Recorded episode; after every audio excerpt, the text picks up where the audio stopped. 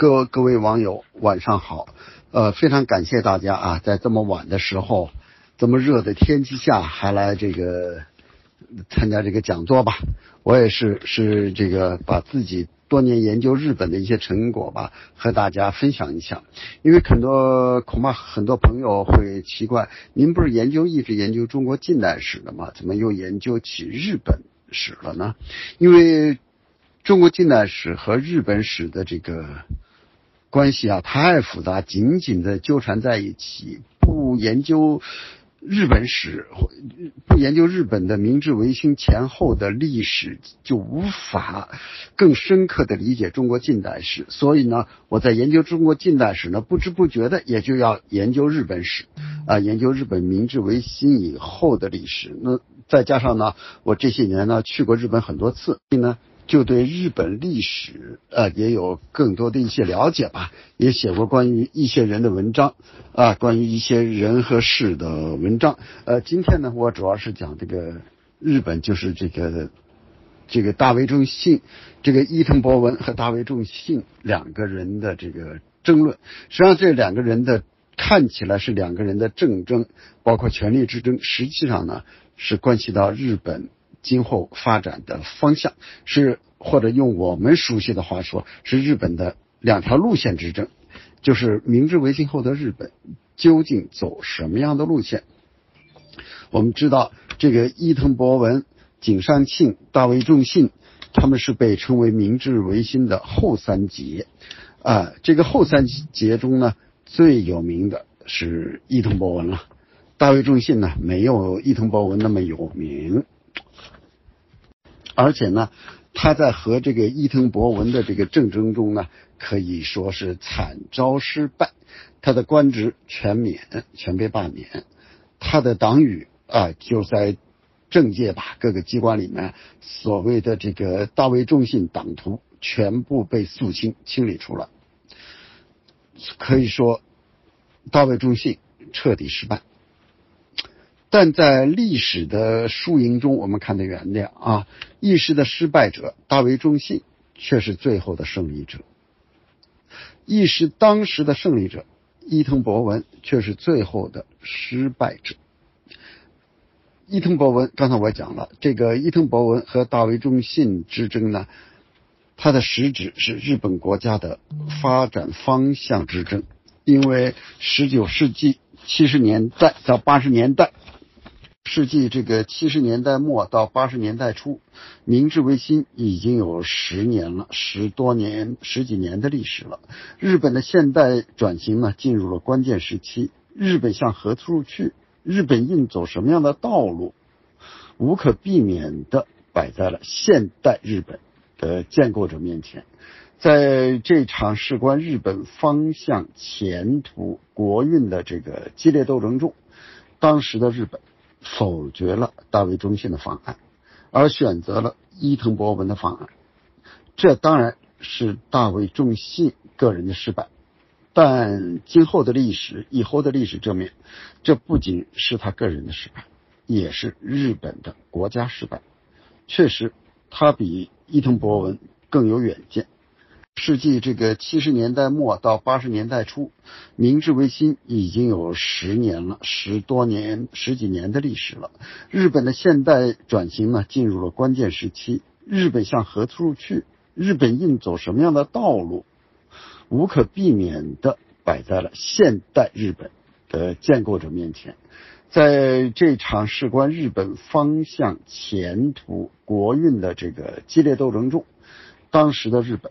否决了大卫中信的方案，而选择了伊藤博文的方案。这当然是大卫中信个人的失败，但今后的历史、以后的历史证明，这不仅是他个人的失败，也是日本的国家失败。确实，他比伊藤博文更有远见，但是呢，现实总是选择没有远见的所谓的。更加现实的政治家，所以更加现实的政治家，甚至缺乏远见的，往往呢要在政争中呢往往胜出，而有远见的不一定能够胜出。好，咱们讲他们两个人的这个政争呢，首先应该了解一下他们两个人的大致经历，了解他们的经历呢，也对他们后来的胜败也有相当大的影响。首先，我们讲一下伊藤博文的经历。伊藤博文呢，是一八四一年十月出生在日本的长州藩，这个藩很重要啊，有现在的山口县啊。他他小时候名字叫做立柱，后改名立介立福，了好几个名字。他父亲呢叫林石藏，啊，他父亲呢原来在家里务农，后来呢到这个秋城谋生。不久呢，他父亲到这个伊藤武兵卫。家里做工，这个武兵卫呢，他连年纪很大，没有子嗣，没儿子，就把这个石藏收为养子，就改姓伊藤。那么伊藤博文后来就随父母到了这个伊藤武兵卫家，所以他就也名姓也就改作伊藤了啊。这么伊藤博文呢，小小年龄就随父到别人家，那么呢，他的。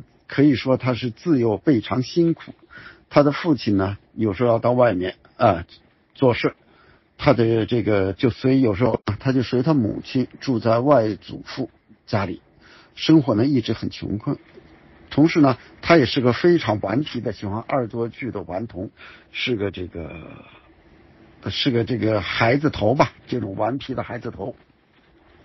后来一八五三年的时候呢。伊藤博文呢，就是寄宿在一个寺院里面，啊，后来呢，又到了当时的一个藩士福原家里做侍童，就是当这个小厮仆人啊，一个小男孩去伺候别人的啊，大家都知道啊，平时呢就做杂役，闲下来认点字。一八五六年的时候呢，他这个十五岁了，十五岁呢，他就到。相州去服役，守卫边防。一八五七年呢，伊藤博文呢又返回了常州藩。常州藩投投奔了一些这个富人呐，但是呢，很重要的一件事情发生了，就是他十六岁的时候，进入了松下村属这个秋城的松下村属，他的这个办这个村属的人叫吉田松阴。啊，我专门去过那，因为那个地方呢。被称之为这个松下春塾呢，被称之为明治维新的胎动之地。大概他只办了两年还是三年，松下春塾培养了九十多名学生，九十多名学生有相当一半还是多少，我一时记不清了，都是在明治维新中立下来的功勋，都被授予了某种这个爵位。而这个松下村塾呢？它里面很重要的内容是读孟子和读那个咱们中国魏源的《海国图志》。好像一说起来，这个明治维新的那些名人，好像都在松下村塾学习过。比如说西乡隆盛、大久保利通、幕府孝允，包括后来组建日本军队的那个山县有朋，呃，有一个是说一个，好像都在那儿学习过。所以呢，被称为日本明治维新的胎动之地。这个呢，是伊藤博文走上了政界啊，以后参加维新啊，很重要的一点。所以呢，这个平台呀是非常重要。上什么学，什么学校？后来，一八五八年的时候呢，伊藤博文就到长崎了。到这个江户幕府创办的炮术传习所学习军事，这个炮术学习所呢，它主要是荷兰人的，是兰学，在日本当时有一个有这个儒学儒家的儒学和兰学，兰学的地位要低一等，呃，他们学这个炮术，呃，完了之后呢，一八这个五九年的时候呢，就是。十八岁，他又回到常州。他在常州结识了常州的一个重要的人物，后来在在这个明治维新中，幕户孝允。幕户孝允。后来呢，他又去了江户啊，等等等等。这时候呢，日本已经开国了嘛，一八五三年就开国了。他们当时呢，这个像伊藤博文呐、高山静坐呀，这后来的明治维新的。功臣当时是很保守的，他们是属于那个攘夷的，就是要把这些外国人啊赶走。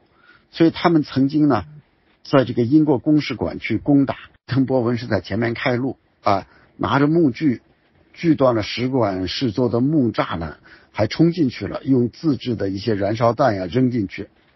啊啊，他非常高兴。完了之后，晚上他们回到住处啊，彻夜痛饮，认为他们开始攘夷了，攘夷的狂热之中。但是日本的这些幕府的这些领导吧，啊，还都是比较理性，主张并不主张完全的攘夷，就是或者说主张攘夷，也觉得应该学习像英国呀、美国呀这些先进的东西。所以，一八六三年，伊藤博文呢和井上庆，就是后三杰之一的，后来成为井上庆，受常州藩的。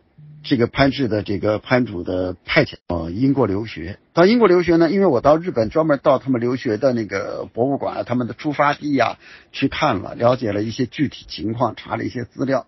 因为我是想一直想写一个日本最早的留学和中国留学的这个比较。我们知道中国第一批留学生是一八七二年去的，后来学了十年吧，因为他们剪辫子啊什么的啊，不学儒家的那一套吧。就是给他们撤回来了，没错。而伊藤博文他们这几个人呢，武士开始去留学的时候，也碰到一个问题：武士有专门的发型的，要求剪辫、剪发型，这是武士的身份，要不要剪？他们决定要剪，为了留学学真知识。那么武士可以配刀的，当时呢，英国是不许随便配刀上街的啊。他们把这个刀。交出来，这也是武士的作为身份的一个很高贵的标志。要不要交出刀？他们就说交。为了他们说，我们要交出手中的利剑，为了学习知识之剑。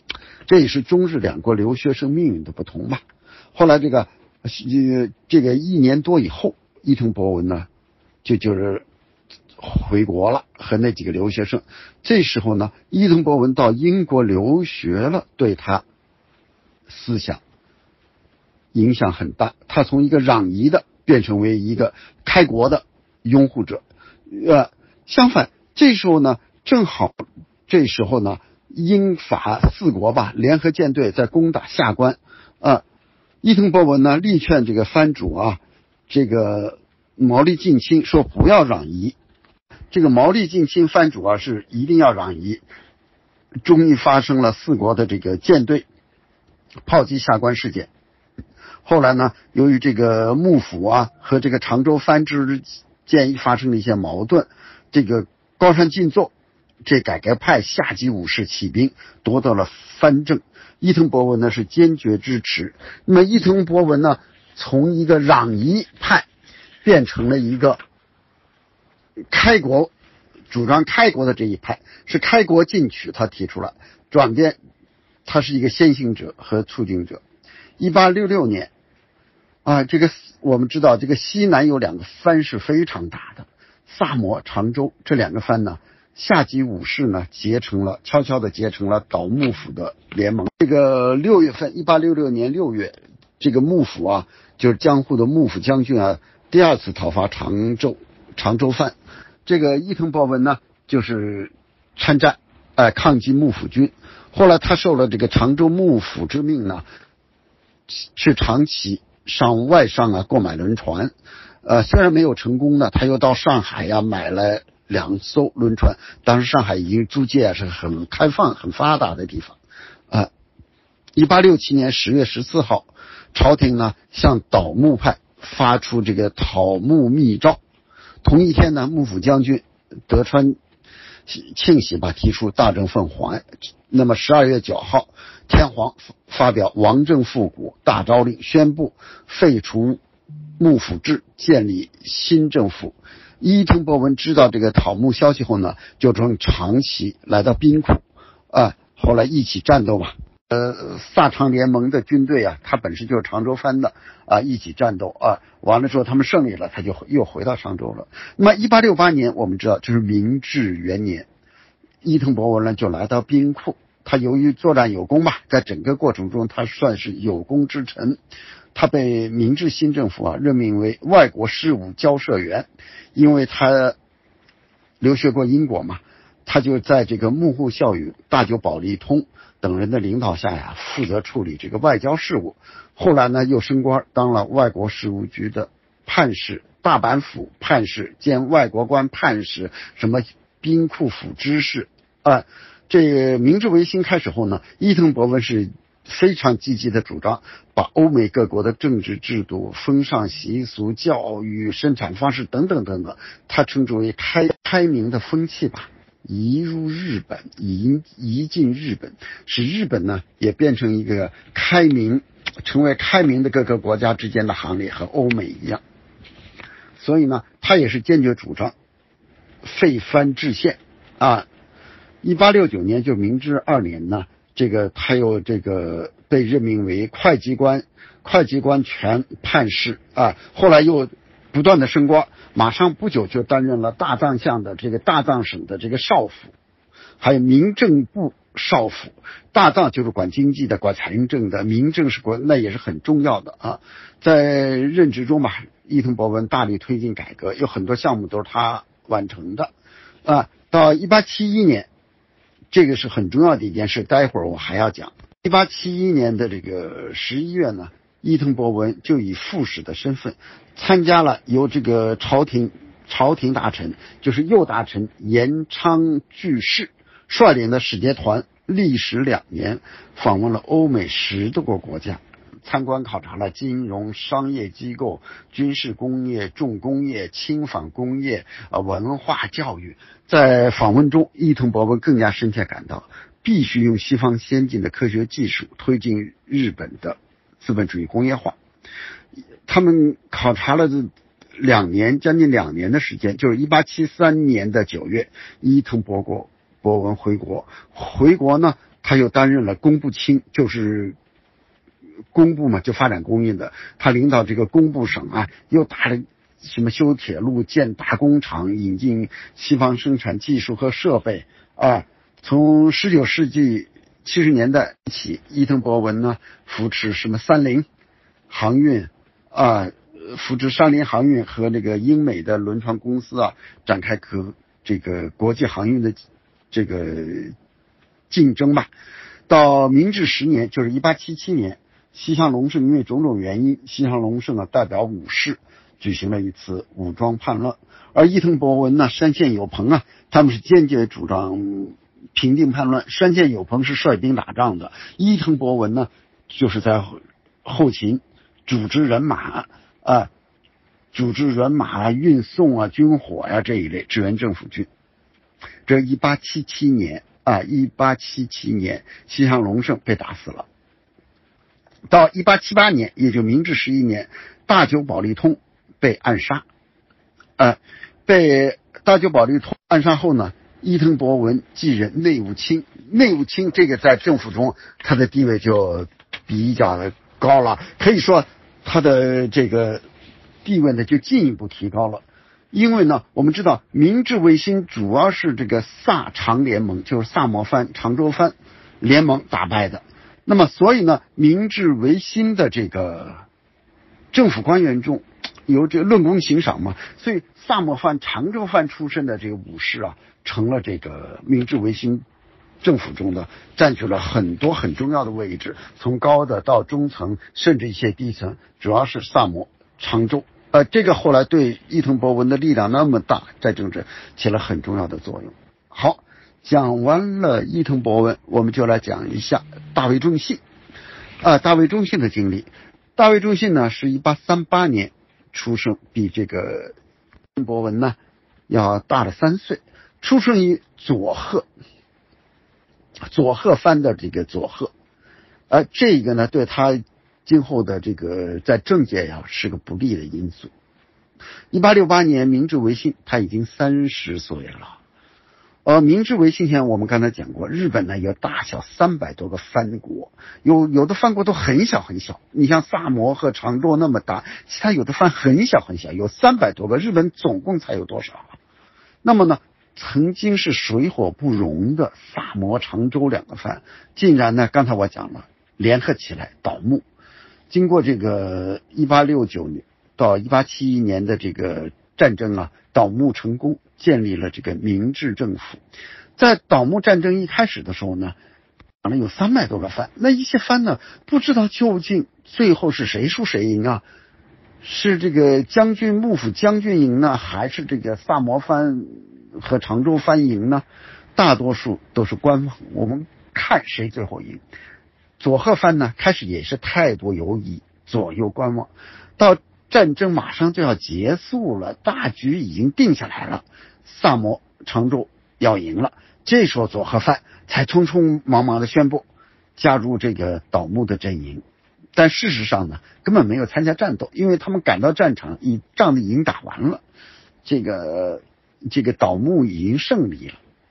明治新政府成立，当然是论功行赏了。刚才我讲了，那么新政府中呢，重要的位置主要是被萨摩和长州两藩的勇功之臣呢占据。佐贺藩呢是最后时时候呢才参加倒幕的阵营，当然没有。重要的位置，但是大卫重信这个人就有点奇怪了，或者有人感到奇怪，他是来自佐贺藩的，他也没有参加明治维新，呃，不像这个伊藤博文一开始就参与了很多事情，他左贺藩就没有参与，他就更没有参与，但他在明治政府中呢，不久就受到重用，而且呢升迁非常迅速，最主要的原因呢。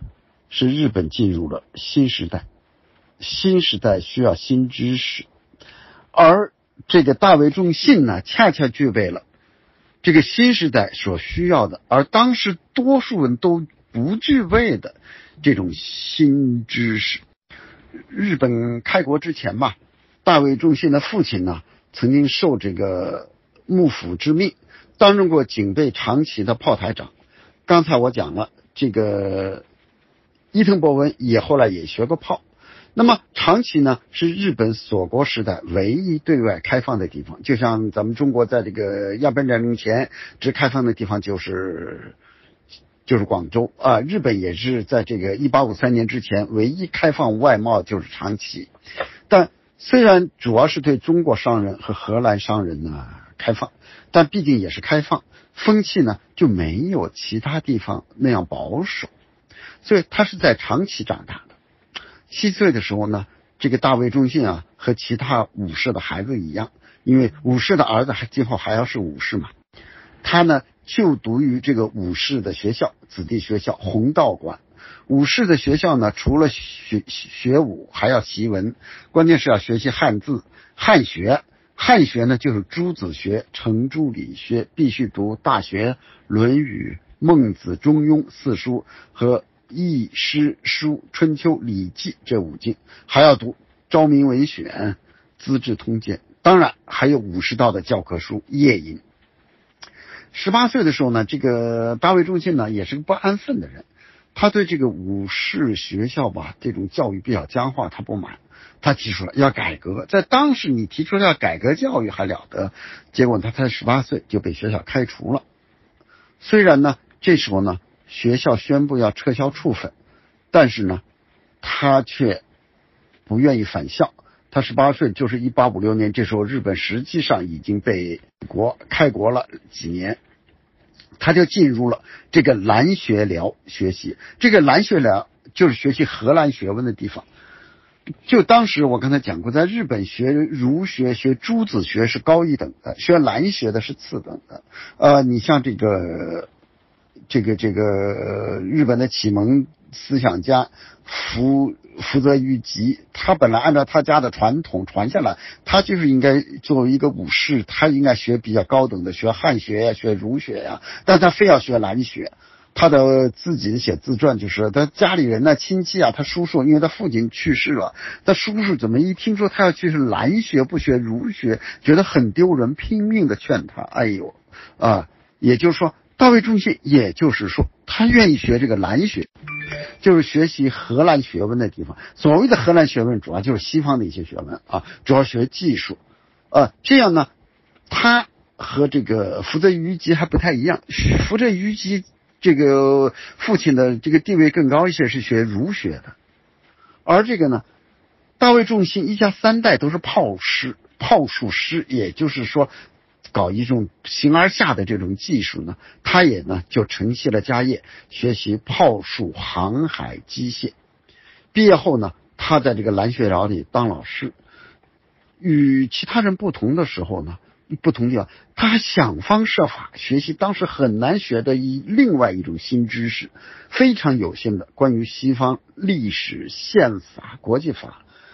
学习日当时日本人学这一类知识的人数非常少，但是呢，大卫仲信呢，大卫仲信对这种新知识啊却非常感兴趣，兴趣上，这反映了他的敏感。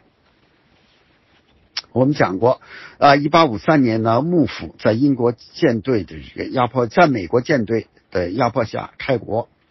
那么，一八六零年，幕府要要派使团到美国，佐贺藩呢有五个名额，大卫中心呢因为这个地位不够高就没有去，但是他一个好朋友去了，回来之后跟他讲了他美国的见闻，使他深深的受到触动。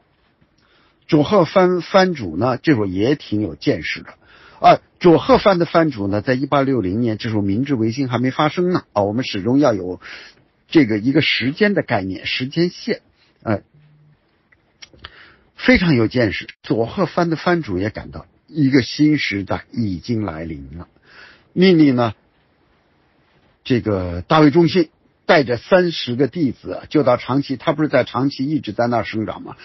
一个英语学校致远馆，在这个办学的过程中呢，大卫呢就认识了一位荷兰传教士，他就跟着这这这个荷兰的传教士啊，更深入的学习了这个西方的一些宪法、基督教的历史、国际法这些知识，在当时呢也不被人看重。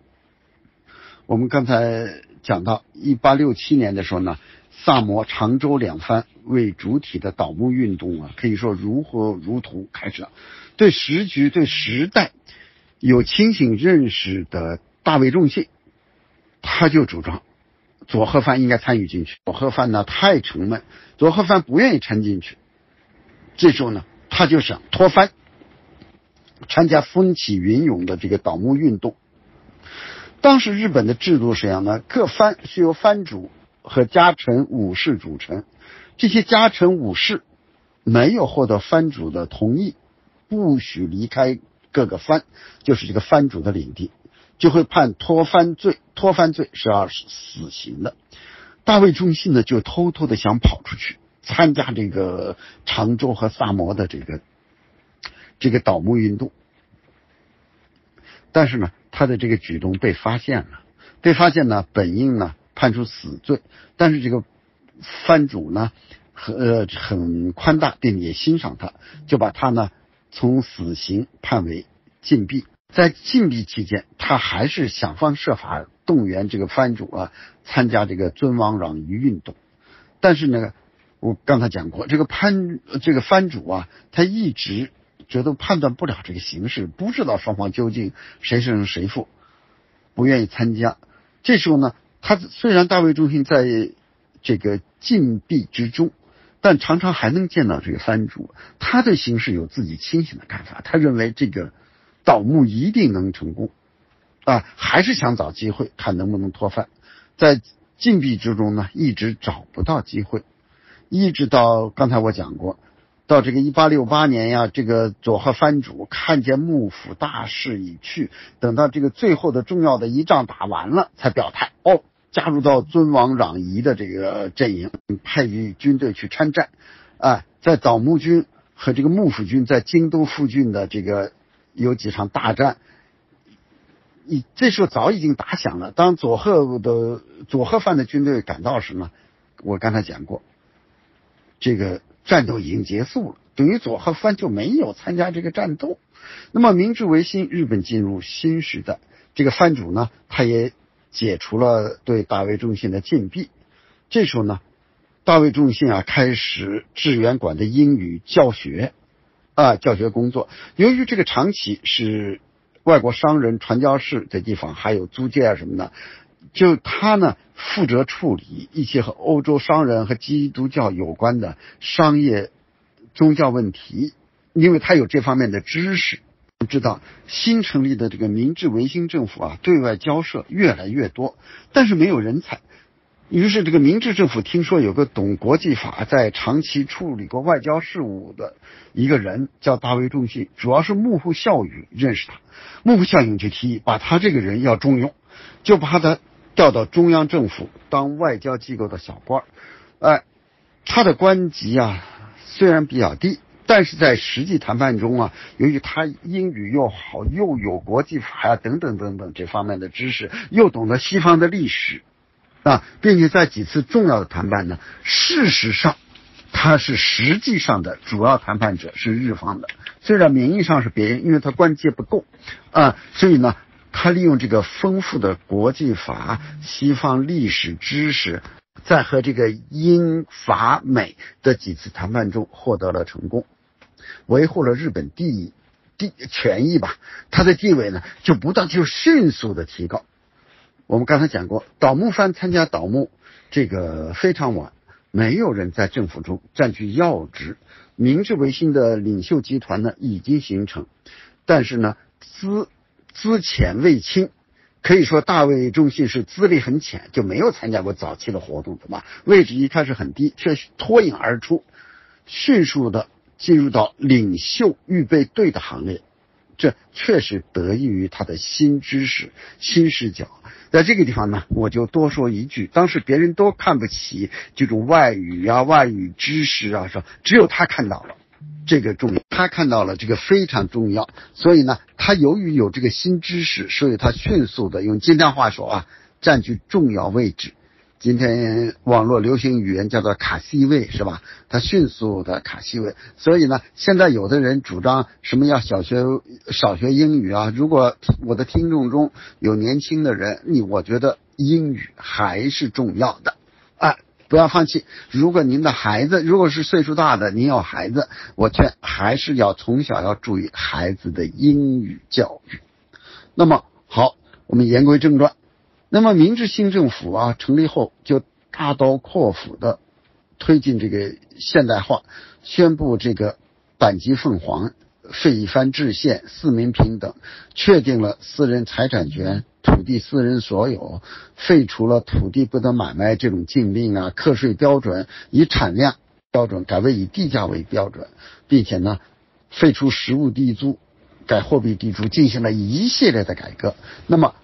大卫仲信在一八六九年，就是明治二年，就任外国官副知事，进入了国家中心领导层，成为一个实力派人物。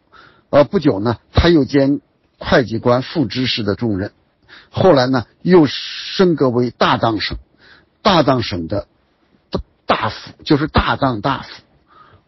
嗯，大夫是大卫。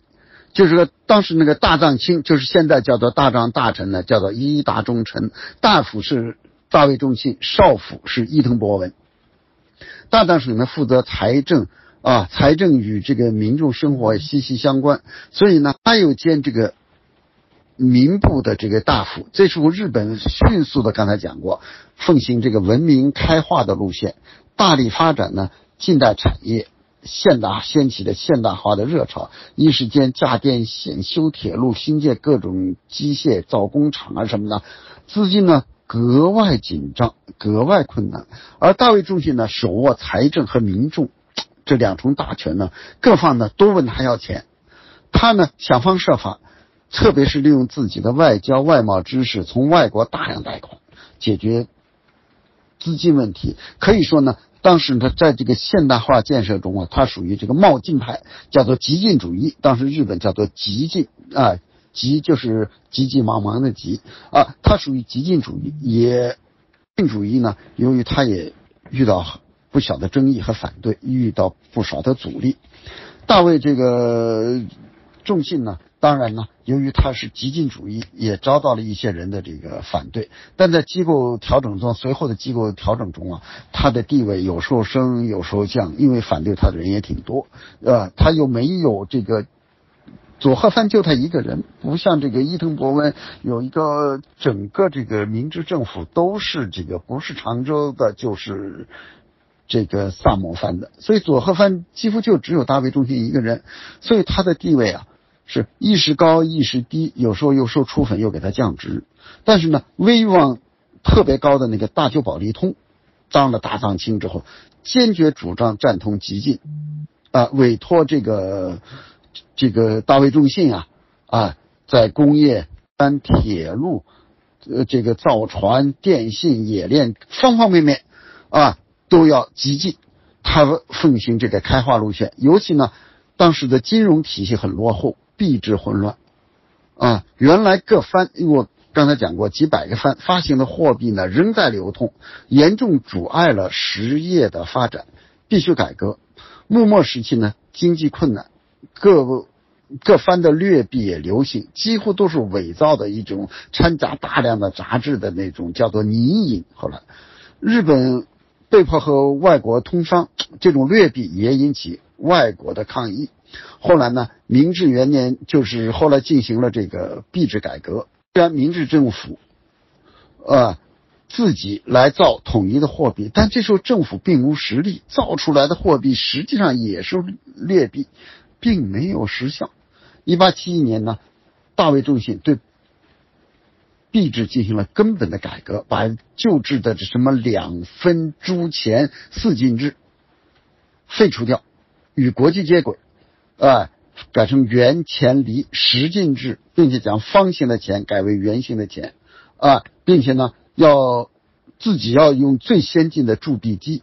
铸币机当时日本还没有，他是大卫中信想方设法从香港进口了铸币机，从香港呢引进了操作这个印制制币的人才，啊，并且呢，他后来呢确实激进，当时日本没那个条件，他想日本的货币成为世界通行的金本位，但日本国力根本不行啊，几改几退，最终不得不承认现实，还是实行银本位。呃，我再说个题外话，是几十年后中日甲午战争是日本福自天来，战争赔款是日本实行了，有了实行金本位的实力，啊，有了实行金本位的实力。那么刚才还要讲到，就是那个很重要的那个一八七一年十一月，明治政府啊派这个延昌居士访欧代表团出发，这一次考察欧美，刚才讲了将近三年的时间。代表成员有内阁顾问兼参议幕户孝勇，参议兼大藏卿大久保利通，啊，还有伊藤博文，可以说一众高官几乎全都去了。是那个一八七三年呢才回国，在这两年的时间内呢，就国内不能没有人呢，就留西西乡隆盛和大卫重信留守国内，主持政府日常工作。这时候呢，可以说是大卫重信呢独自。承担了这个财政工作，就日本的财政呢依然非常紧张，新的税制改革还没有显示出来这个它的效应来，效应的。我举个例子，就是他为中心这个人又特别狡猾，特别能干，有时候呢有一次公职人员的薪水都发不出了，这时候呢日本依然实行旧历，旧历呢按照旧历还是明治六年，也就是说。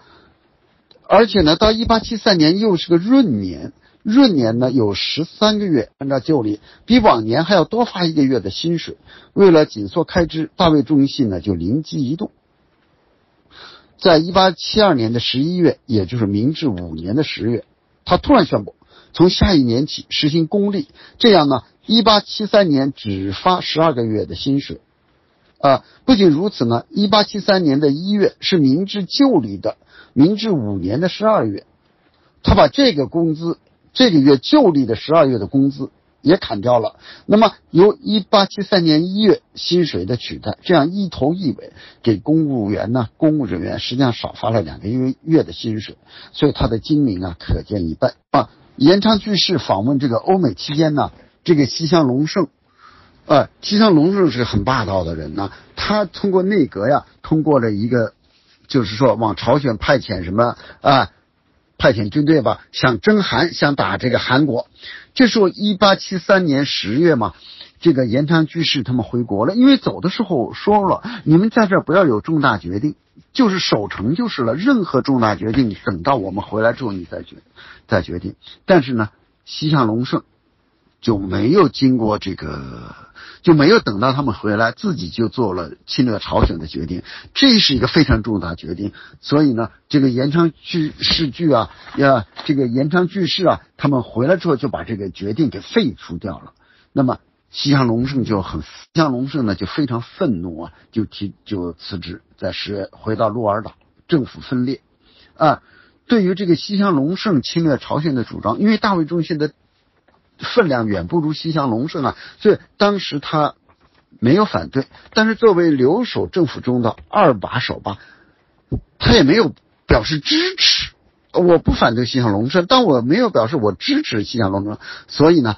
他也没有这个受到牵连，反而呢，因为在这期间他工作尽职有效，升官了，啊，一一八七三年十月末，他兼任大藏大藏卿。那么与西乡隆盛这段密切共事的经历啊，实际上他对西乡隆盛有较多的了解，对西乡隆盛啊，在和平时期的对西乡隆盛啊，在和平时期的这个行政能力，他评价不高。他说他没有具备足够的政治领导力啊！我开始一开始就存疑，后来的这种疑问变成了失望，失望又变成了痛心。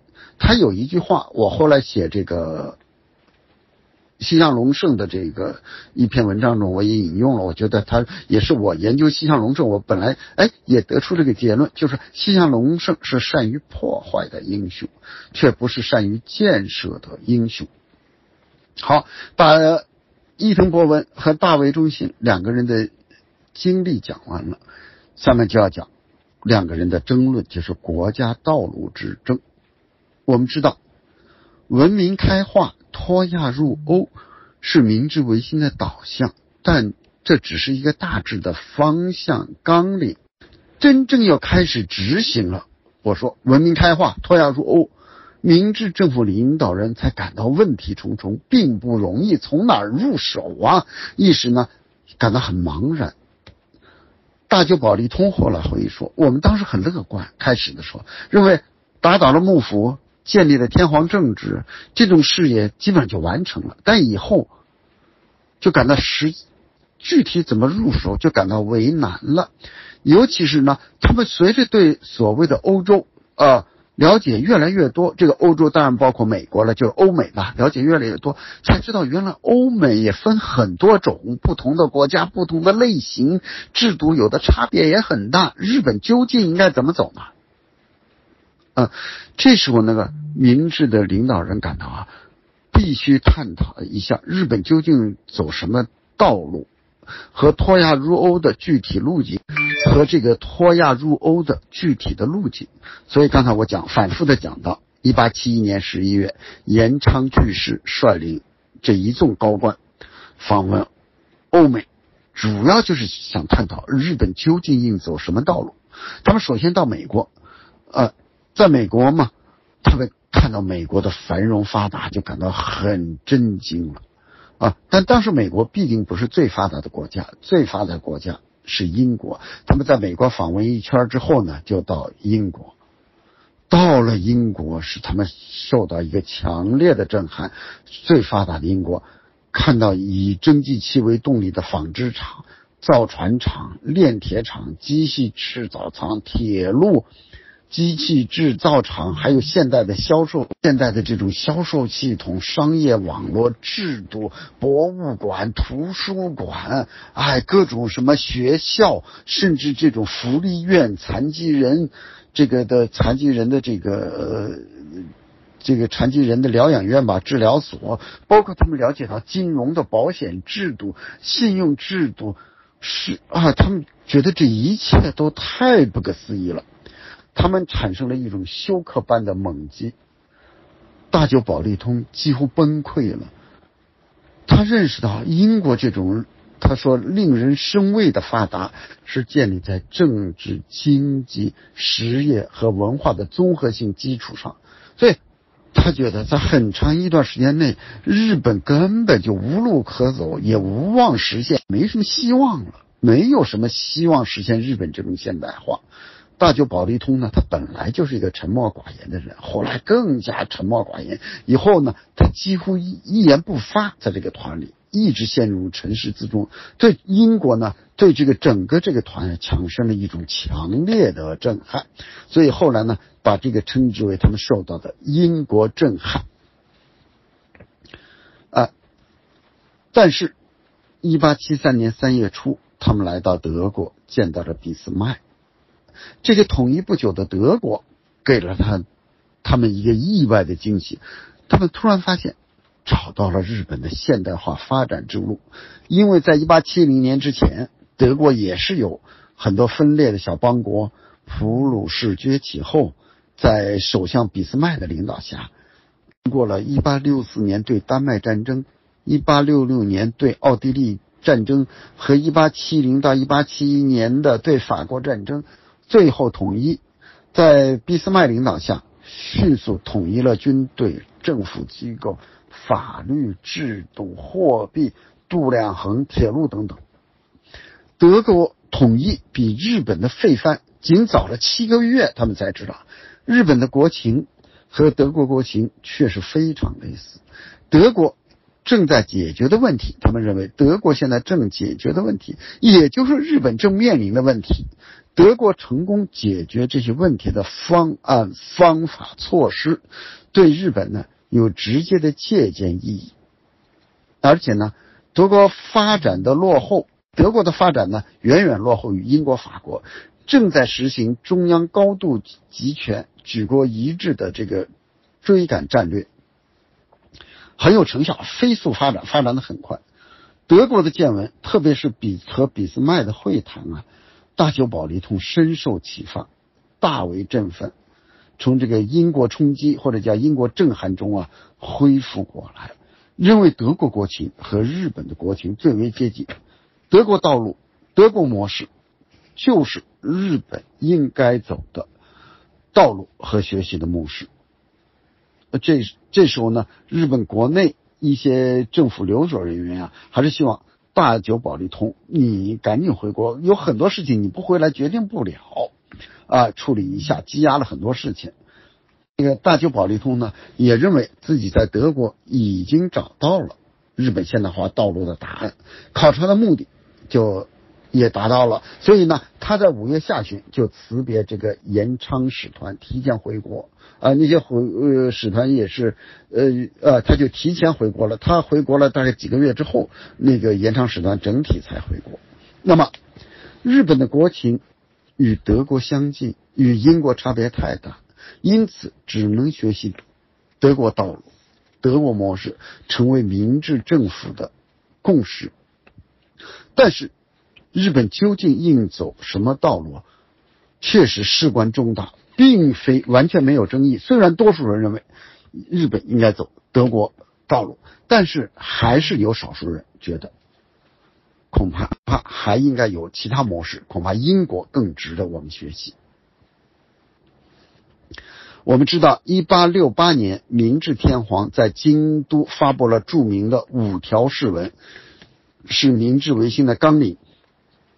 第一条就是广兴会议，万机决于公论，就是要发扬民主嘛，自由民主。所以从七零年代起啊，日本就逐渐兴起了自由民权运动，民众啊开始批评政府，并且越来越激烈，规模越来越大。面对自由民权运动啊，这个力量的大发展啊，决定走德国模式的。明治政府从一八七五年起态度就开始强硬了，是吧？以法律的手段来关闭批评政府的杂志、报纸，限制一些政治性的集会。就在决定日本今后走向的关键时刻，我们前面实际上已经讲到了，明治维新的三杰在这一年内先后去世，哎。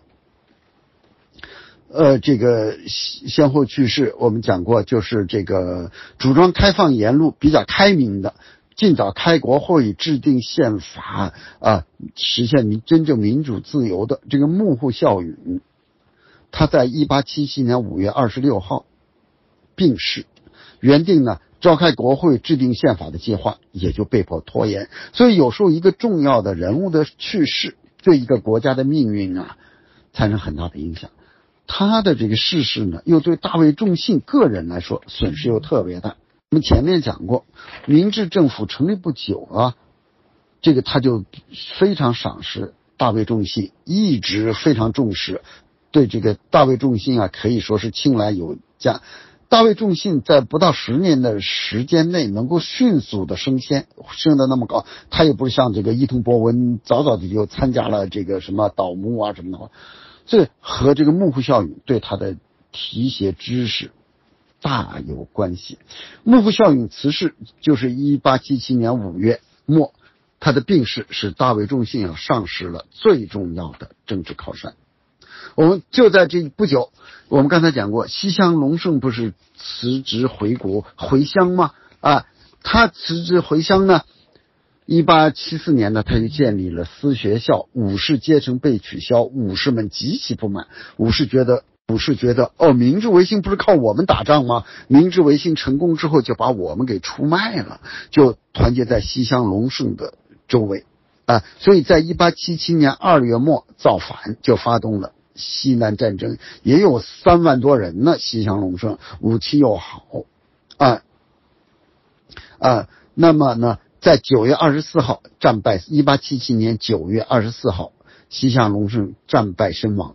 而大久保利通和幕府孝允的这个观点正好相反，他是主张镇压自由民权运动，同时呢，这个策动侵略这个台湾啊，同时呢，他对这个西乡隆盛策动的这个西南的武士造反，他是非常不能容忍的。他也是主。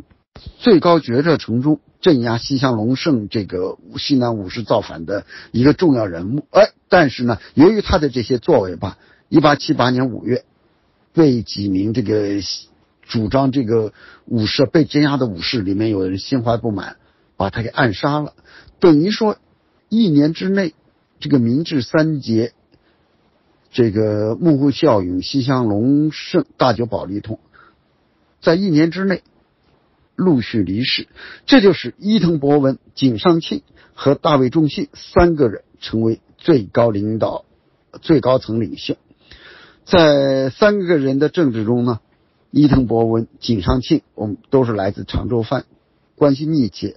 我讲伊藤博文的时候讲过，这个伊藤博文和井上庆一同到英国留学啊，而且呢，长州藩呢和萨摩藩本来就是倒幕倒幕的主力。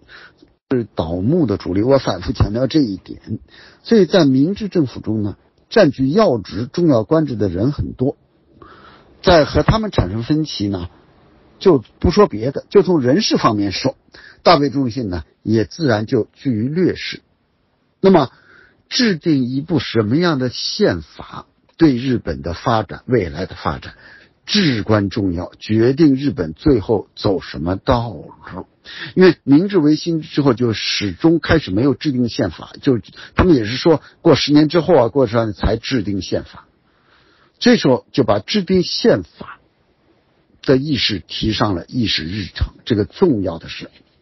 而伊藤博文坚持硬走德国的立宪道路，就是普鲁士的道路。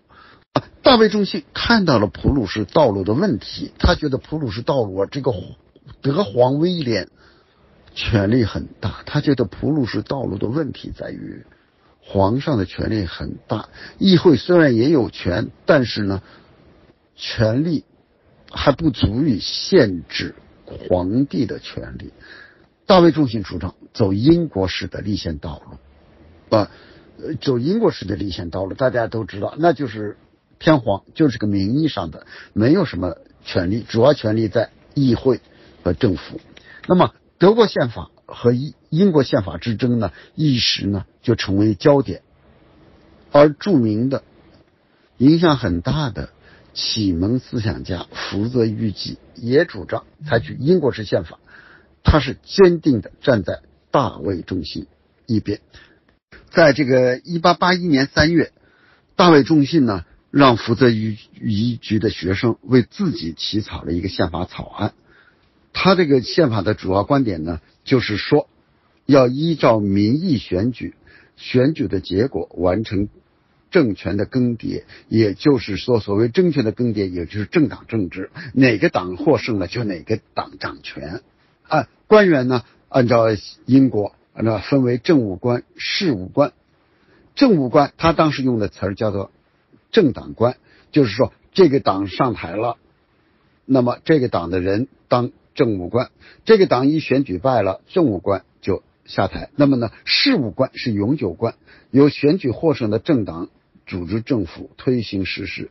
那么伊藤博文的观点是：天王圣才来定天下，天皇圣才来定天下，是伊藤博文的。观点，这是呢具有权威的。刚才讲到那个延昌居士，他是朝廷的官员啊，他站在伊藤博文一边，他认为宪法应该适应日本的国情国体，日本国情就是要树立区别于他国的，树立这种万世一系的皇权体制的国体。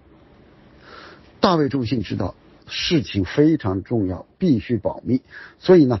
他的宪法草案在没有提交天皇之前，不给任何人看。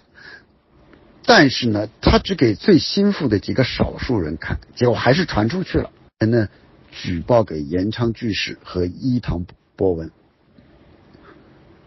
啊，在提交草案，再给给，但是呢，泄密了。泄密了之后呢，这两个人就延昌居士和伊藤博文。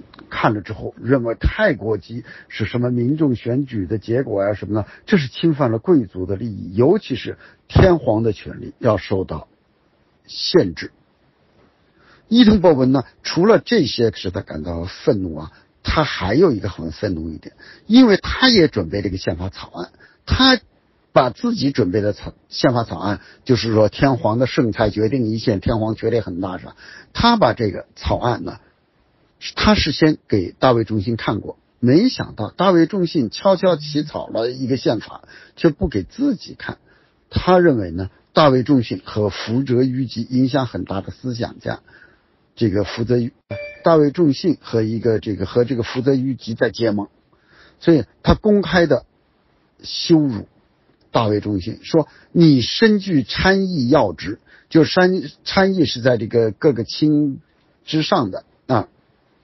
他说：“你身具参议要职，居然成为福泽之流的傀儡，实在可笑。因为大卫重新宪法草案中，参议各省卿就是什么各个部的大臣吧，大少佐、局长等等这些嘛，都是政党官，都是政党官和宫内的一些次长，就是皇宫内的一些官员吧，都是政党官。所谓的政党官，用现在的话叫做政务官啊。哪个党一上台？”这些官，呃，如果你是这就就由这个执政党来任命这些官，伊藤博文借此大做文章，竟呢挑起皇宫内的人，这些皇宫内的官员也反对大卫中心。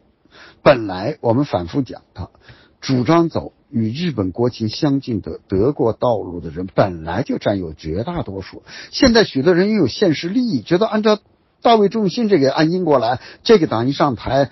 没准我们家下台，那个党一上台，这帮人要下台。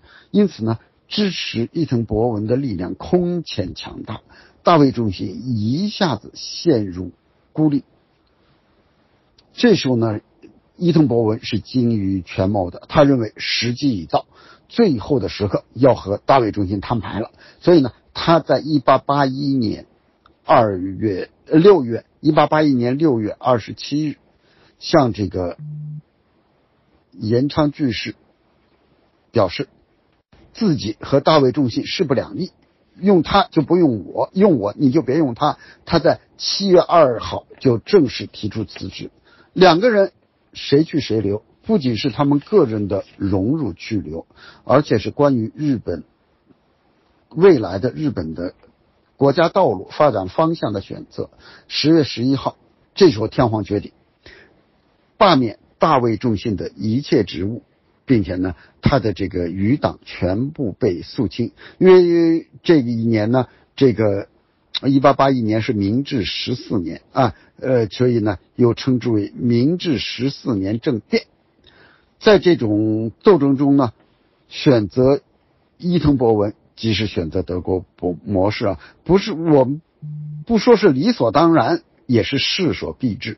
因为呢，当时日本的国情和德国的国情确实最为相像、最相同。几年前我们刚才讲到，延昌使团访问欧洲，其实就确定了学习德国的方针。大卫重信要改变这个多少年的既定方针，谈何容易？在国情相似的情况下，绝大多数人都因为应该走。德国道路，只有大卫仲信、福泽谕吉等少数人才会不顾国情，坚持要走英国道路。所以他的失败呢，难以避免。大卫仲信被清除，扫除了日本走德国道路的最后的障碍。那么，确定走德国道路，日本人，尤其像伊藤博文这种人是很认真的，做事认真的伊藤博文，这时候呢，他不顾自己以。已经那么高的位置，工作那么伊藤博文呢，不顾自己那么高的高官，工作繁重，竟然在1882年3月专门到德国学习宪法、行政法，学习了，一直到1883年8月才离开德国，学习时间长达一年五个月之久。虽然他在德国认真学习了这个宪法。啊，行政法如此之久啊，伊藤博文还是觉得自己的知识不足，水平不够，又请了两位著名的德国宪法专家担任宪法起草顾问。一八八九年，终于公布了宪法，日本正式进入了世界立宪国之列。但这部明治，但这部明治宪法赋予天皇极大的权力，哎。啊，我要讲一下，虽然很短，很重要，决定了日本今后的道路。就宪法是皇帝定的，不是国会制定的，国会是第二年才成立。而且呢，它明确规定，宪法的修改不许议会提出，而是要根据天皇的赐令、赐命来进行。立宪的立宪，按照道理说，立宪的核心应该是限制皇权，但明治宪法中啊。有关皇室的这个，呃，有关皇室的重要事项呢，恰恰置于议会的权限之外。虽然这部宪法规定立法权原则上需要由议会通过，但是又有许多规定了很多例外的情条款啊，在这种情况下就由皇天皇决定，那种情况下由天皇决定，并且这就给天皇。留下了广泛的余地，由他来。那么这部宪法中嘛，那个皇帝的权利自然就天皇的权利就很大了。比如说，统帅军队权、外交权、任命高官的权、授予各种荣典大权，全归天皇，完全不容议会有发言权，并且宪法明确规定，军队完全由天皇控制，规定天皇统治陆海军。天皇定陆海军之编制及常备兵额，就是军费啊，也是由天皇来决定，不由议会来决定。那么，天皇宣战讲和，还有宣战讲和缔结各种条约的权利。而作为宪法补充的宪法议解，这有个解释宪法的，实际上也具有法律地位了。又进一步明确规定，议会不得过问军队。规定，议会不得过问军队的编制等等啊，编制、配备、给养人士和训练是以这些呢，军队不归议会，而直接归天皇领导，这就为今后军部的崛起提供了机会。后来呢，这个军部啊，正是在清君侧的口号下发动了。军事政变推翻了民主政治，又在效忠天皇的名义下对外发动圣战，这就是按德国模式立宪所带来的后果啊！但是呢，双方的争议还不能说完全结束啊！我们再讲，回过头来再讲被在政争中失败的大卫仲信的后来的做什么了呢？大卫重信就做了两件事：第一，搞政党政治；第二，办学兴教。因为大卫重信呢，他不是造反者，更不是革命者，被赶下台后，被解职赶下台后，他没有像西乡隆盛那样造反，也没有像一些这个自由民权运动的领导人那样啊，转入地下从事体制外的反对活动，而是在体制允许的框架内。从事政党政治，他成立了一个党，叫做立宪改进党，把这个政党政治呢付诸实施。那么，一八八五年，日本第一届内阁成立，伊藤博文出任第一任日本的总理大臣。他当然了，任命他的好友，也是长州藩的一起留学英国的井上庆出任外务大臣。我们知道，日本这时候呢，这个一八五三年。开国以来呢，和英美、欧美各个国家呀签订了一些不平等条约，包括治外法权、关税也要受控等等等等。怎么样废除这些条约？通过外交谈判，日本通过这些日本社会朝野关注的焦点。这些谈判都非常艰难，非常复杂。但井上庆呢，他的能力有限，废约谈判呢一直很不得力。于是呢，伊藤博文没有办法。他决定啊，只能邀请具有丰富外交谈判经验的这个大卫仲信重新入阁，请他担任外务大臣，负责谈判。大卫仲信呢，在一八八八年又入阁，致力于这个废除这个治外法权，这个确立关税制主等，废除这些不平等条约的谈判。他比较务实，他比较务实，知道很多东西不是一次能达到的。结果呢？被国内的激进派指着他卖国，所以一八八九年十月，这些国内的激进的这些派吧，一些小青年、爱国青年认为他卖国，就是用炸弹炸他，他的两脚受伤、受重伤，就是腿都被炸断了。以后呢，他就是装了假肢。我去过他的故居，看看，他装了假肢，所以他基本后来就是坐轮椅吧，装假肢。十二月这时候呢，他被迫辞职，但是呢，以后他的就是说，你说他比较理性妥协，说他卖国，但以后的历任的外务大臣这个修约谈判啊，都进展的缓慢。日本呢，最后是在一八九九年废除了外国人居留地这个治外法权，比大大卫的方案还晚了五年。一九一一年，也就中国辛亥革命那一年。才日本才实现关税自主，比大卫方案还要晚十年。嗯，等到一八九八年的时候啊，政坛变化，由大卫中心重新出面阻隔，这是日本第一个政党内阁。他以为呢，实现政党政治的时机来了，他充满信心地说，这次内阁的换更迭吧，就是换和以往的一次有不同。过去的都是什么那个阁员啊，什么政治家呀，在彼此一商量，谁上谁下啊。总理大臣，他说这一次是这一次正好相反，是政党内阁啊。他说时势进步促使我国实现政党内阁，只要我们上下一心，专心国务，我们上下一心，专心国务，他认为呢，本届内阁前途是充满希望。但是呢，反对者力量。强大，这件内阁呢，只维持了四个多月，就在十一月垮台了。大卫中信第二次这个阻隔呢，已经是第一次世界大战爆发前夜的一九一四年四月十六号。我们知道，第一次世界大战是七月二十八号爆发的。啊，爆发完之后，大卫中信决定参战。八月二十三号对德宣战，他的战略目标呢，是以日本在华利益最大化。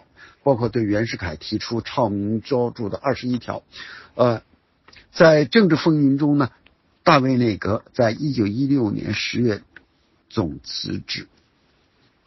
刚才讲到，他从这个一八八一年一年所谓的明十四政变后，他被解除官职啊，呃，从事政党政治。刚才我们刚讲过，他还干了一件事儿，就是积极投身教育，创办了大名鼎鼎的。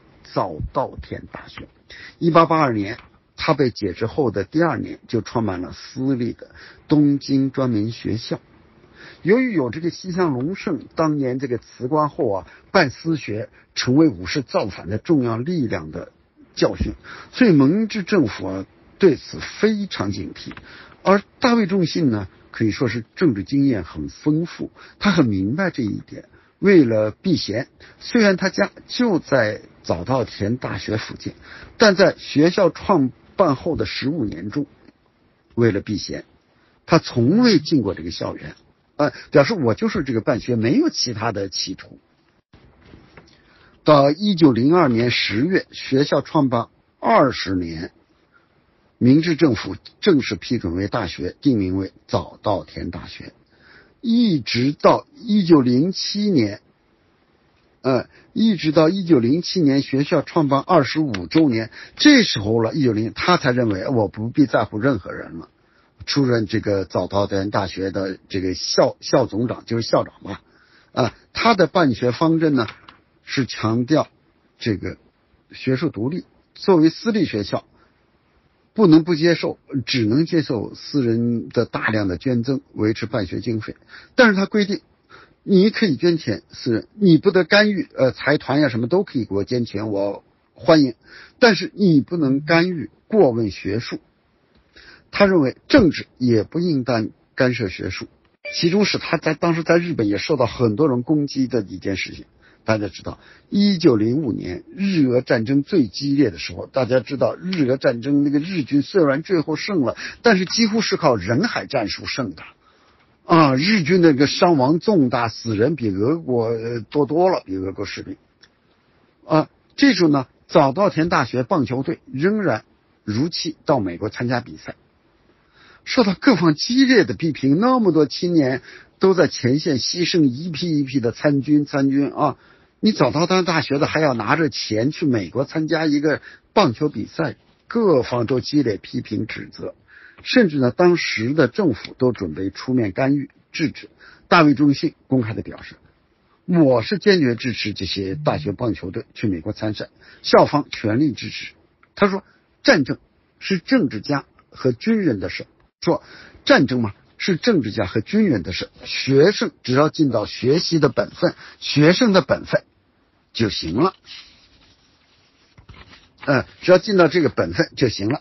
呃，在学校成立四十年的庆典上，他发表演说，阐述了自己办学的三大理念：一、学问独立；二、学问应该实践应用；第三，造就模范国民。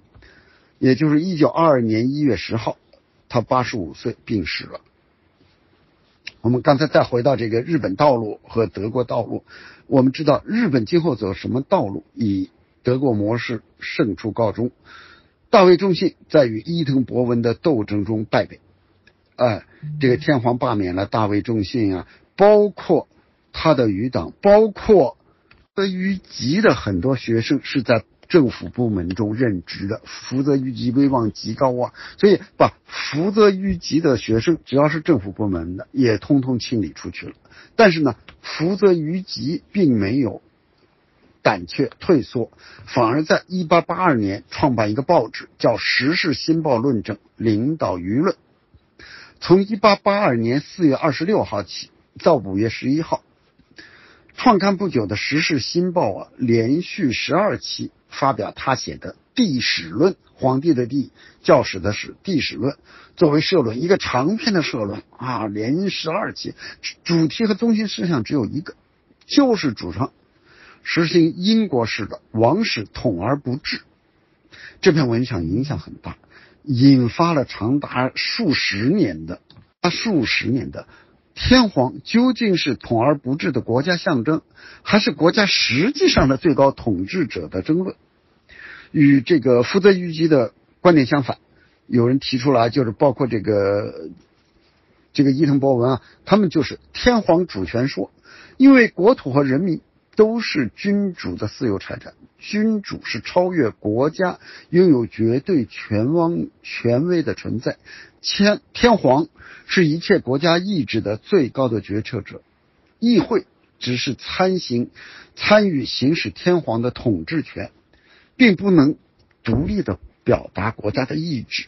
议会没有这个权利，这个权利在天皇啊，天皇主权说，而这个福泽谕吉呢和这个大卫仲信，他们认为是天皇机关说，就是天皇只是一个名义上的机关啊。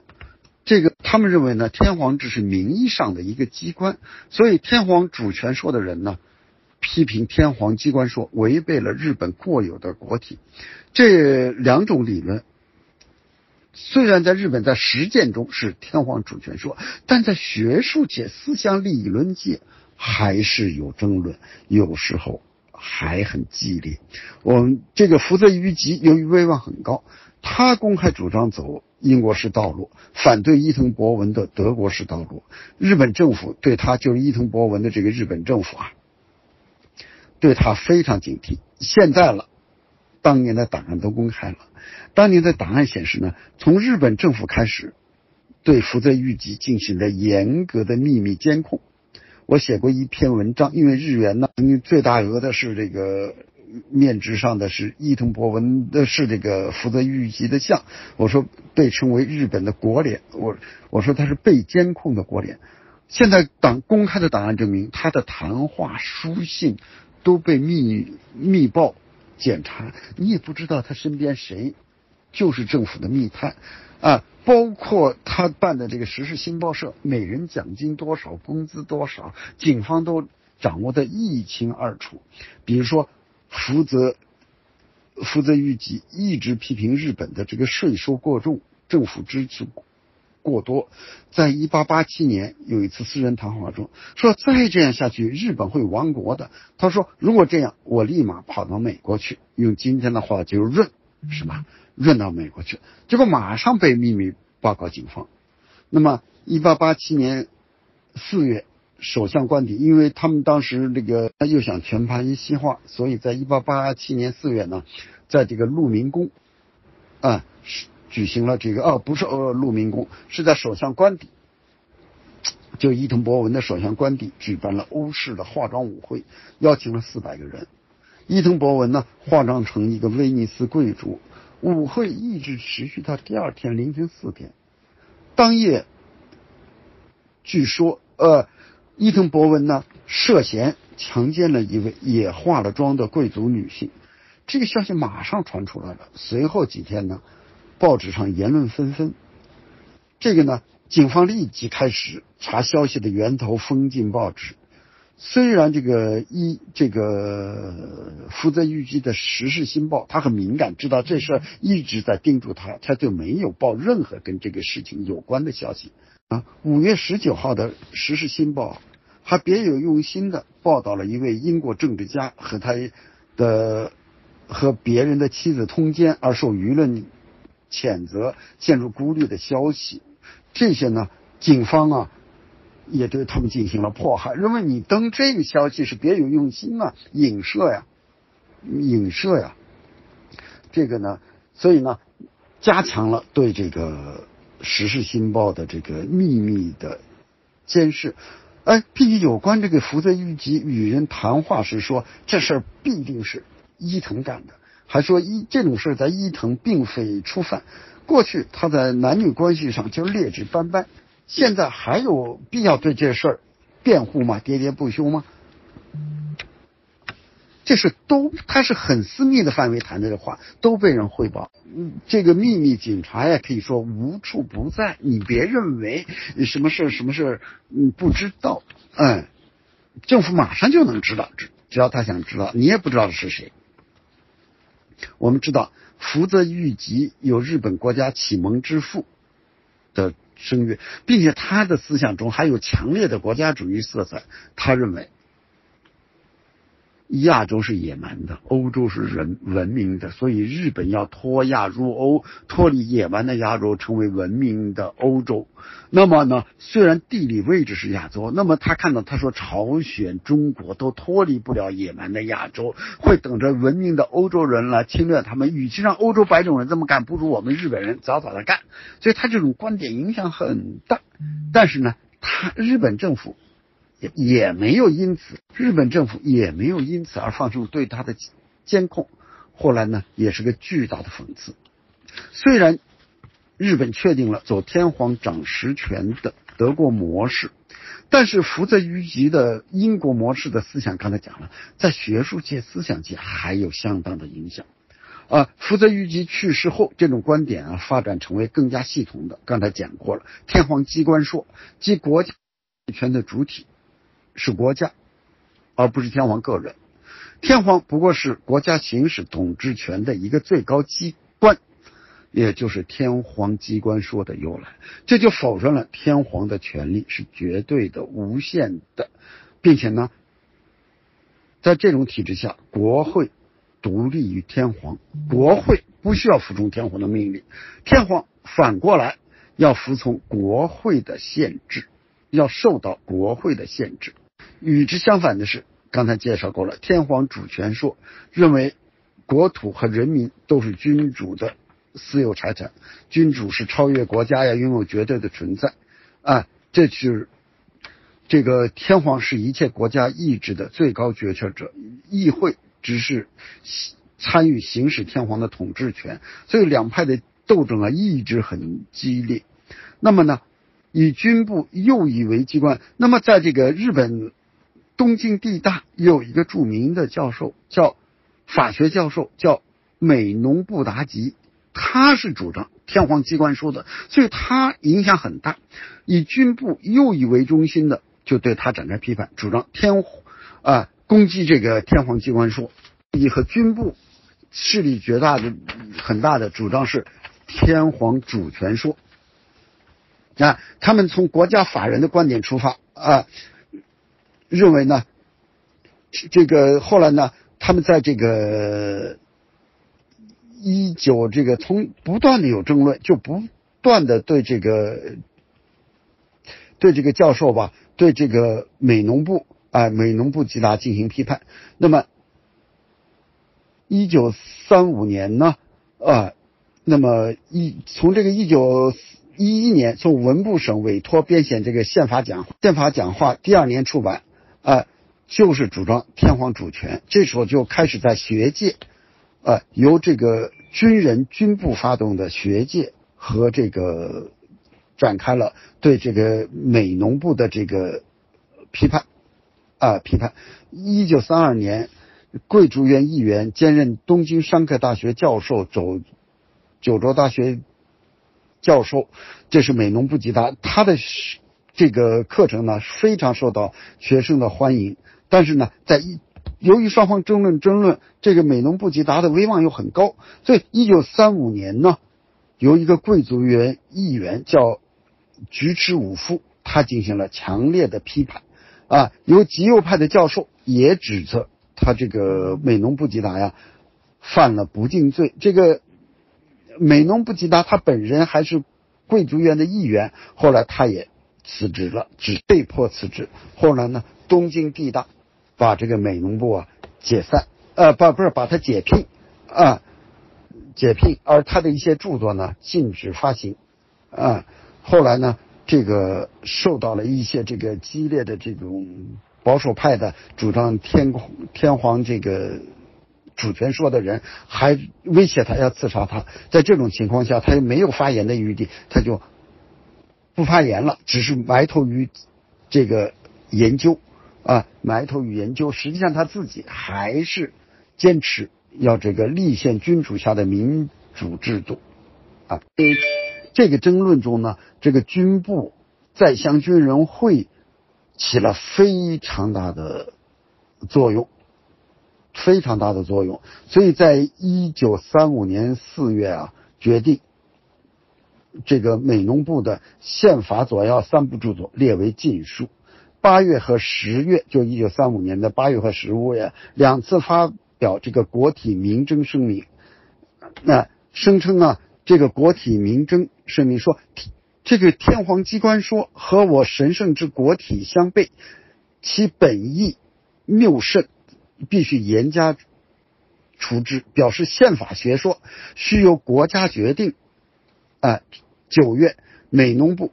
被延期起诉，但是呢，刚才讲过要辞去贵族院议员的职务。这个事件表明呢，连过去公认的宪法学、公认的这个名教授的这个理论学说也被否定。那么，自由主义还有一种理性主义思想也成为压制的对象。此后呢，对思想和言论的这个法西斯统治啊，进一步这个加强。最后呢，还是一九三五年的时候呢，在军部、在向军人等极端势力呢，试图把国体民政。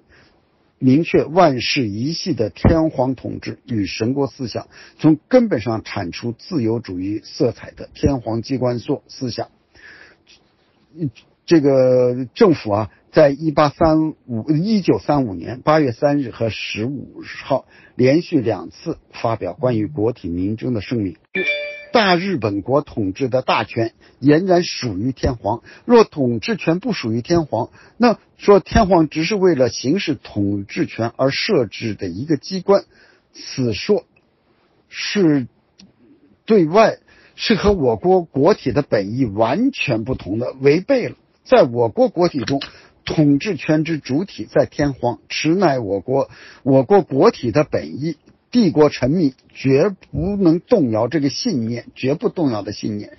帝国宪法之上，预及各条章程之精神都是这样的，啊，说认为这个所谓天皇机关说，引这个外国的学说、外国的宪法学来认来论证日本也应该说，统治主体不在天皇，在国家，只是国家。统执行统治的一个机关，说这太有悖于我们神圣的国体，严重歪曲了我们国家的国体，我们国家精神必须铲除之。这个国体民争运动啊，加速了日本的法西斯化，以大卫重信、福泽谕吉开其端，可以说他们开始明确没有说天皇机关说是后来人总结的，后来逐渐总结。他虽然失败，但是历史证明了他们的。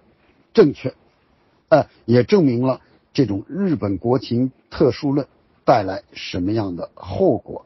那么伊藤博文道路的后果，大家都知道了，是军部的权力越来越大，越来越大啊！军部这个后来呢，军部就不受这个议会啊的控制啊，不受议会的重视。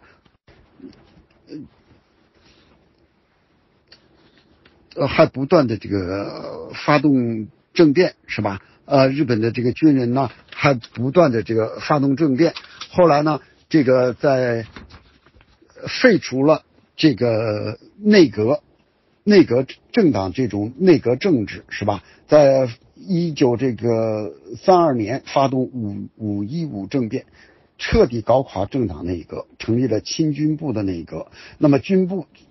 对内阁不仅是说我们军部是在天皇领导下啊，不受内阁领导。现在反过来，军部要干预内阁，一直到一九四一年东条内阁的成立，这实际上是伊藤博文的德国式的宪法为这一条道路打开了一个通道，打开了开了这个军国主义的通道。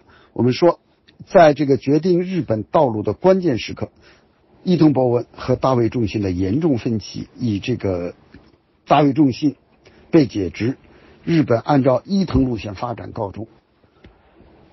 以国情而论呢，走德国道路确实最适合日本国情，因此呢，这个伊藤路线呢，确实代表了当时。大多数日本人的想法和观点，大卫重信的远见在于他看到了这条国情相近的道路的危险性，主张不顾国情走英国道路。当时他是少数派，他是失败者，但历史却让他成为胜利者。日本。按照伊藤博文的德国模式发展，按照伊藤博文的德国模式发展，最后走向军国主义、法西斯主义，给日本国家和人民也带来巨大的灾难。经过深创巨痛后，在外力作用下，还是走上了大卫重信主张的英国式道路。天皇只是一个象征了，没有任何实际权利。那么，在二战之后，对吧？那么伊藤博文主导的日本占据了中国台湾，最后吞并了朝鲜，在一九一零年吞并了朝鲜。但是二战的结果却是日本帝国的崩溃，台湾回归中国，朝鲜独立，明治宪法被废止，伊藤博文的赫赫武功荡然无存，而麦克阿瑟。主导的日本新宪法，他首先麦克阿瑟呢，他有这个政治家的这种这种气势或者这种学养吧。当时，他首先在一九四六年吧，一九四六年的元月一号，他让天皇发表一个声明，说我是人，不是神。完了之后，既然天皇不是神，在日本人长期的观念中，天皇就是神。这时候你说你是人。那么，麦克阿瑟组织了几几十个英国、英英美的宪法专家啊，和少数日本的法律专家吧参与了啊，在很短的九天还是几天之内，为日本制定了一个宪法。他什么非要？天皇先自己说我是人，不是神，因为明治天皇明治宪法中，就是伊藤博文通过的明治宪法中，首先认为权力的来源在于万世一系，天皇是神授，所有的臣民的权利都来自天皇给予的，而这个宪法是按照英美啊这种现代民主宪政的宪法，你天皇也是。人，所以宪法就规定了，天皇是乃日是代表了日本国民，天皇的权利是日本国民授予的，所以宪法又从本质上又回归到大为重信的宪法，并且呢，刚才讲过，伊藤博文建立的那个日本帝国呀。占领台湾、吞并朝鲜，这些都没有了。满洲国也垮台了啊！啊，满洲国跟他无关，但实际上是按照他的路线走的，对吧？而大卫仲信创办的早稻田大学依然存在，已经一百四十年了吧，将近成为世界名校，并且呢，日本终于制定了，在由马卡阿塞制定了大卫仲信早就主张的英美式的宪法。所以，这个伊藤博文和大卫仲信关于日本的道路之争的历史表明啊，一个国家的这个关于日本道路之争的历史表明，一个国家的在关键时刻关于方向道路的选择非常重要。一旦选错，那么只有在付出巨大的代价之后才能纠正。好，今天我讲到这，谢谢大家，欢迎批评指正提问。叶网友好，我回答一下您的问题，就是日本转型相对于中国顺利，这原因当然挺复杂，但是大体说来，我觉得还是两三个方面的原因吧。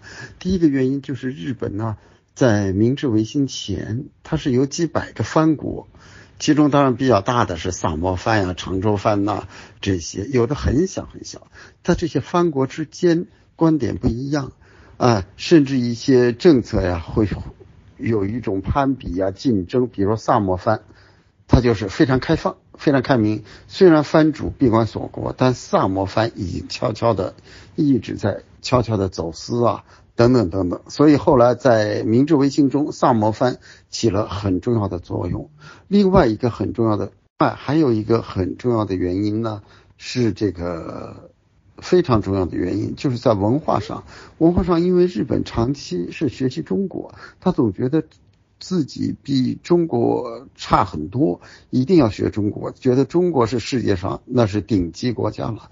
突然他们听说中国，呃，被一个另外一个国家打败了，啊，他们非常震惊，那就说明还有另外一个国家被，呃，比中国还要强，啊，于是呢。他们就觉得，呃，那我们应该学另外这个国家。这说起来呢，都使人难以置信的是呢，鸦片战争给中国人没有什么大的刺激，中国人还是觉得天朝上国。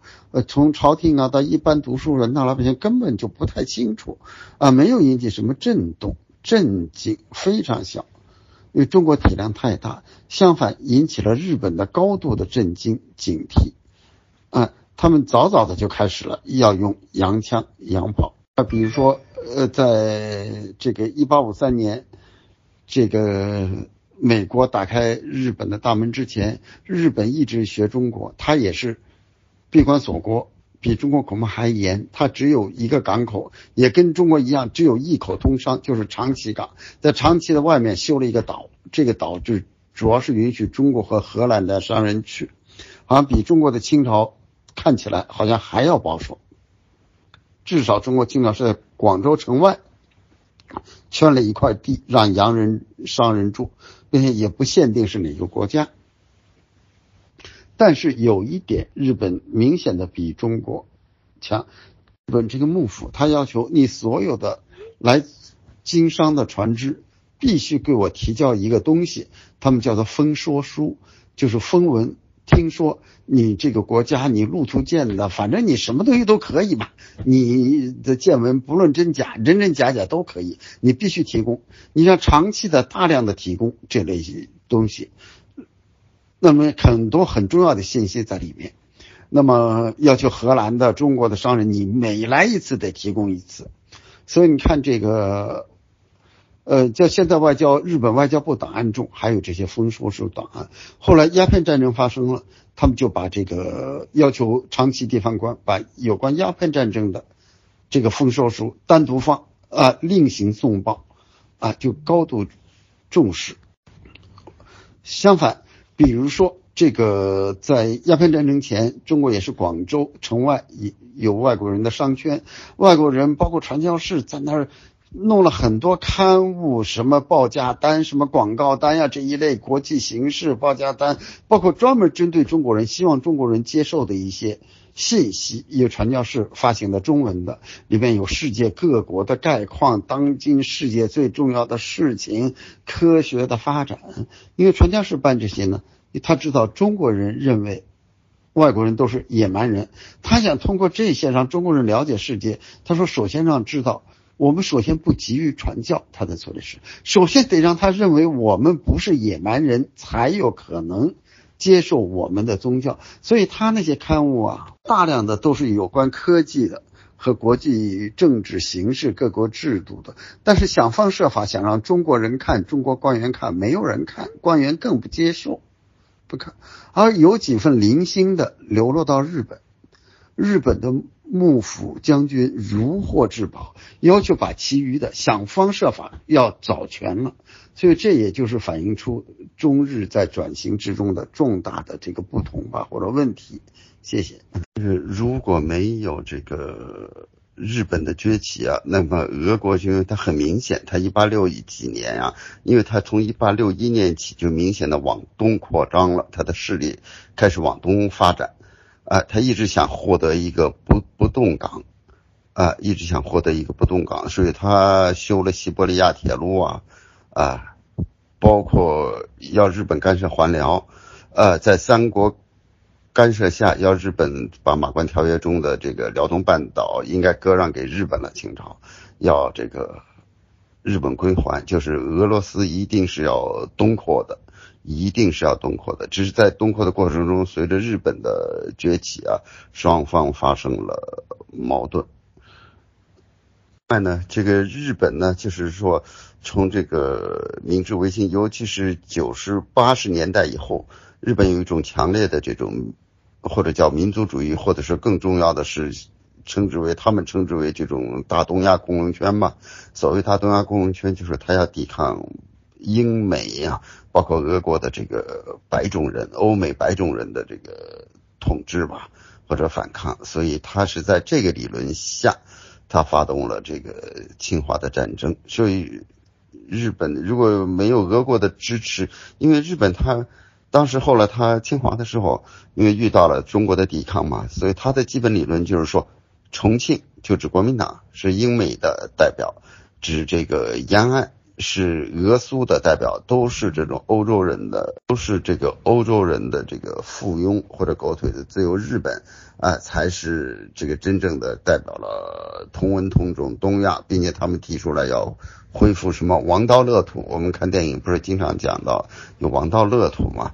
他们也就是基本上是这个观点吧。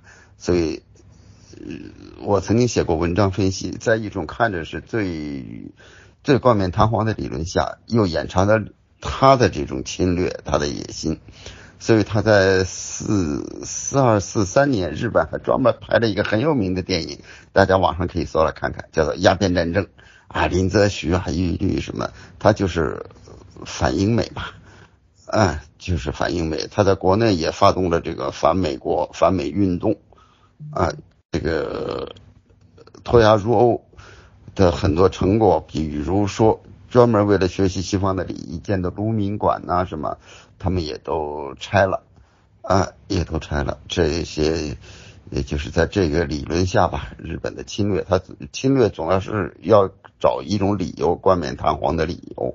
有日本的这个教科书编教科书体系和我们不一样，因为我很早以前吧，我也不太了解，人总是从自己的观念来想问题啊，我就觉得日本好像也是国家指定教科书啊什么的。因为当时批判右翼教科书啊，我也是这样理解。后来我们所那个所长叫不平，他是专门研究中日关系啊，日本的这个。后来他跟我说，他听我这样说，有一次我们在一起闲聊，他告诉我，他说日本的教科书是可以自由编写的，各个公司啊，各个单位吧，文化单位编写，当然要经过文文这个叫什么，这文部省吧审批一下，但是他们大致来说很自由的。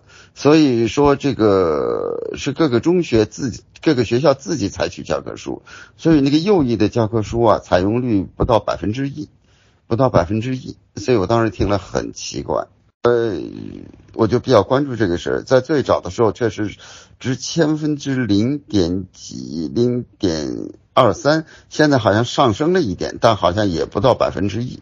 也是千分之四五或者五六采用那个右翼教科书，因为这个右翼教科书这一登出来，在中国一登不说这个的话，人们总是从中国的这个，总是从本国的这个体制来理解另外一个国家的体制。实际上，他们教科书，呃，没有那么就是英语教科书采用率很低，啊，他们是比较自由的，各个学校自有这个自由的这个裁量权相当大。而呢，我们从自己的体制去理解它，以为这就是日本的中学都是统一的国家颁布这样一种教科书，实际上它不是的。